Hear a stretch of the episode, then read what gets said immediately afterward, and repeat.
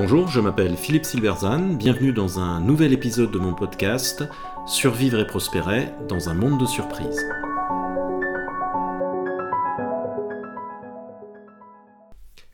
Et s'il fallait être conservateur pour innover et vraiment changer le monde? On pense souvent que pour innover, il faut faire table rase du passé et partir d'une feuille blanche. C'est oublier qu'aucun innovateur ne part jamais de zéro et que tous sont des nains sur des épaules de géants, comme le disait le philosophe Bernard de Chartres.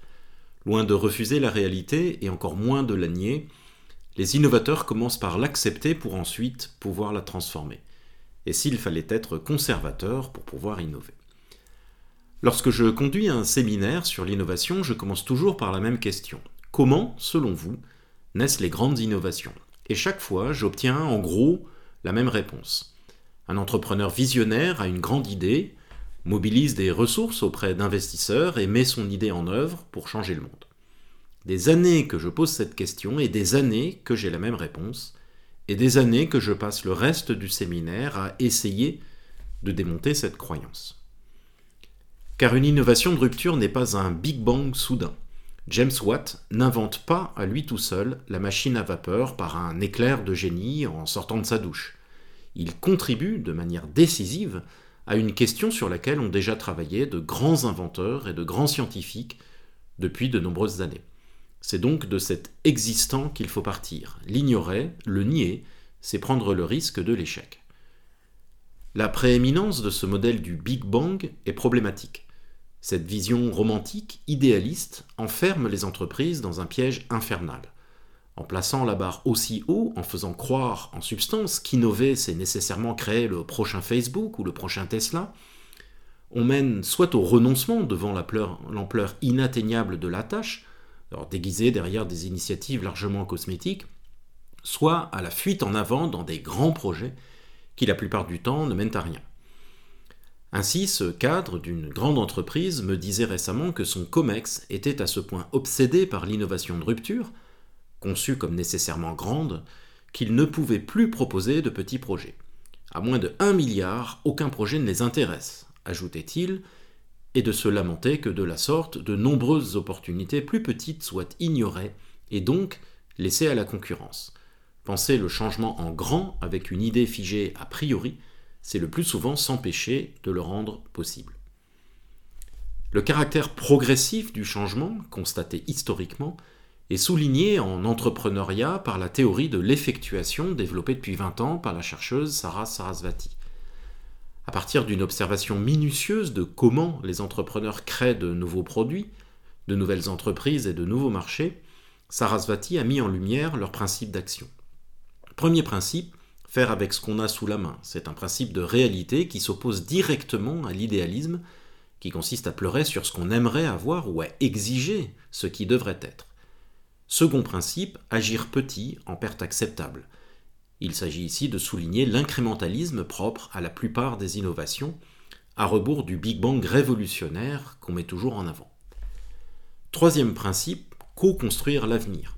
Loin du visionnaire qui sépare la mer en deux et montre la voie au peuple, la vision de l'entrepreneur qui est défendue ici est celle de celui qui tisse patiemment les fils de son projet par des compromis avec des parties prenantes engagées. Ce principe souligne la nature intrinsèquement sociale de l'innovation et du changement en général, mais surtout la nécessité d'une posture de respect pour l'autre, loin de l'asymétrie leader-suiveur tant vantée. Quatrième principe, tirer parti des surprises. Il s'agit d'accepter que l'avenir n'est ni déjà écrit, ni même prévisible, mais qu'il est construit par nos actions individuelles. Ces principes traduisent une modestie épistémique une humilité à l'égard du processus social qui n'empêche cependant pas, et qui au contraire permet même, un changement profond, comme en témoigne notamment notre civilisation industrielle. C'est de la réalité que les entrepreneurs partent pour changer le monde, et ils le font pas à pas. Cette observation d'un changement incrémental qui construit son action à partir de celle des autres ne se limite pas au seul monde de l'entreprise. Lorsqu'elle prend la parole le 26 novembre 1974 devant le Parlement pour défendre son projet de loi de légalisation de l'avortement, Simone Veil, ministre de la Santé, observe d'emblée que si elle peut le faire, c'est grâce à ceux qui ont œuvré pour une évolution de la législation depuis de nombreuses années, avocats, militants, victimes, etc. Toute innovation, qu'elle soit sociale, économique, industrielle, artistique, scientifique ou politique, est avant tout une transformation de l'existant où l'on capitalise sur ce qui a été fait par ses prédécesseurs. Cela suppose d'accepter la réalité, de s'inscrire dans l'histoire sans juger le passé. La reconnaissance de l'existant, son acceptation, non pour en rester prisonnier, mais pour partir d'une base solide, c'est l'impératif, à la fois pratique et moral, énoncé par Saul Alinsky, sociologue militant des droits civiques dès les années 40. S'opposant résolument aux utopistes, il écrit à ce sujet En tant qu'organisateur, je pars de là où le monde est, tel qu'il est, et non tel que je le voudrais. Que nous acceptions le monde tel qu'il est n'affaiblit en rien notre désir de le transformer en ce que nous croyons qu'il devrait être. Cette acceptation de la réalité est également le credo du conservatisme. Alors celui-ci a mauvaise presse. C'est que, comme souvent, il y en a au moins deux. Il y a celui qui est rétrograde, qui considère que tout était mieux avant. Il hérite en cela d'un vieux modèle mental philosophique qui va de Platon à Rousseau, selon lequel il y aurait un état originel de pureté, d'où l'homme a chuté, et qu'il faudrait absolument restaurer, par la violence s'il le faut. Mais il y a un autre conservatisme que par facilité on nomme souvent britannique, mais qui en réalité a été inspiré par Montaigne, puis par Montesquieu, Locke, Burke et d'autres comme Raymond Aron. Celui-ci consiste à faire preuve de modestie épistémique en posant que l'on peut d'autant mieux avancer qu'on est ancré dans le réel. Comme l'observe la journaliste et essayiste Laetitia Strauch-Bonnard, être conservateur ce n'est pas faire la morale aux gens, c'est rappeler d'où l'on vient et ne pas oublier ce qui nous a précédés. De façon intéressante, c'est la même posture qu'Alinsky, pourtant très à gauche. Mais ce n'est pas surprenant, tant le clivage est moins entre droite et gauche qu'entre utopiste et pragmatique. Ces derniers abordent la question du changement avec humilité et respect, bien que sans concession, et en substance disent Changer est nécessaire et souhaitable, c'est dans la nature de l'homme, et la seule façon de changer, si on veut éviter les tas de cadavres et les camps de rééducation, c'est de commencer par accepter sereinement ce qui est. C'est cette posture que décrit le, politologue anglais Mark Steers dans son ouvrage Out of the Ordinary, Sortir de l'ordinaire, où il montre comment un groupe d'intellectuels, notamment Orwell, a voulu essayer d'échapper au clivage entre conservatisme nostalgique et idéalisme totalitaire dans la Grande-Bretagne des années 50. Il revendiquait une forme de prudence, partant de la vie réelle, mais au service du changement social.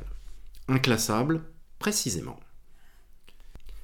Edmund Burke, un auteur majeur du conservatisme britannique, vu à tort comme un réactionnaire en raison de sa critique de l'utopie de la Révolution française, estimait ainsi que le critère d'une bonne politique était, je cite, une disposition à protéger et une capacité à améliorer. L'innovateur, qu'il soit industriel ou politique, doit en effet créer une tension entre protection et progrès. La notion de tension est essentielle. Si elle est équilibrée, elle est créatrice. Sinon, elle est destructrice et on bascule soit vers l'immobilisme, soit vers la révolution. Dans l'industrie, ça donne le repli sur son activité historique, comme Kodak dans l'argentique, ou la fuite en avant vers l'innovation à tout craint, comme l'Apple soi-disant visionnaire dans les années 90 avant que Steve Jobs ne vienne remettre de l'ordre. Dans le camp politique, ça donne la nostalgie de l'extrême droite pour une France qui n'a jamais existé, ou l'aventurisme utopique de l'écologie politique française. Le mécanisme qui a été inventé par l'Occident pour maintenir cette tension créatrice entre protection et progrès dans le domaine politique, et qui a été théorisé par Burke, c'est la démocratie. C'est grâce à elle qu'anciens et modernes sont amenés à faire des compromis, et ce sont ces compromis qui évitent les catastrophes. Alors oui, de façon sans doute paradoxale, pour changer le monde, il faut être, dans une certaine mesure, conservateur. Merci de votre attention, vous pouvez retrouver cette chronique et bien d'autres sur mon blog www.philippe-silberzan.com. A bientôt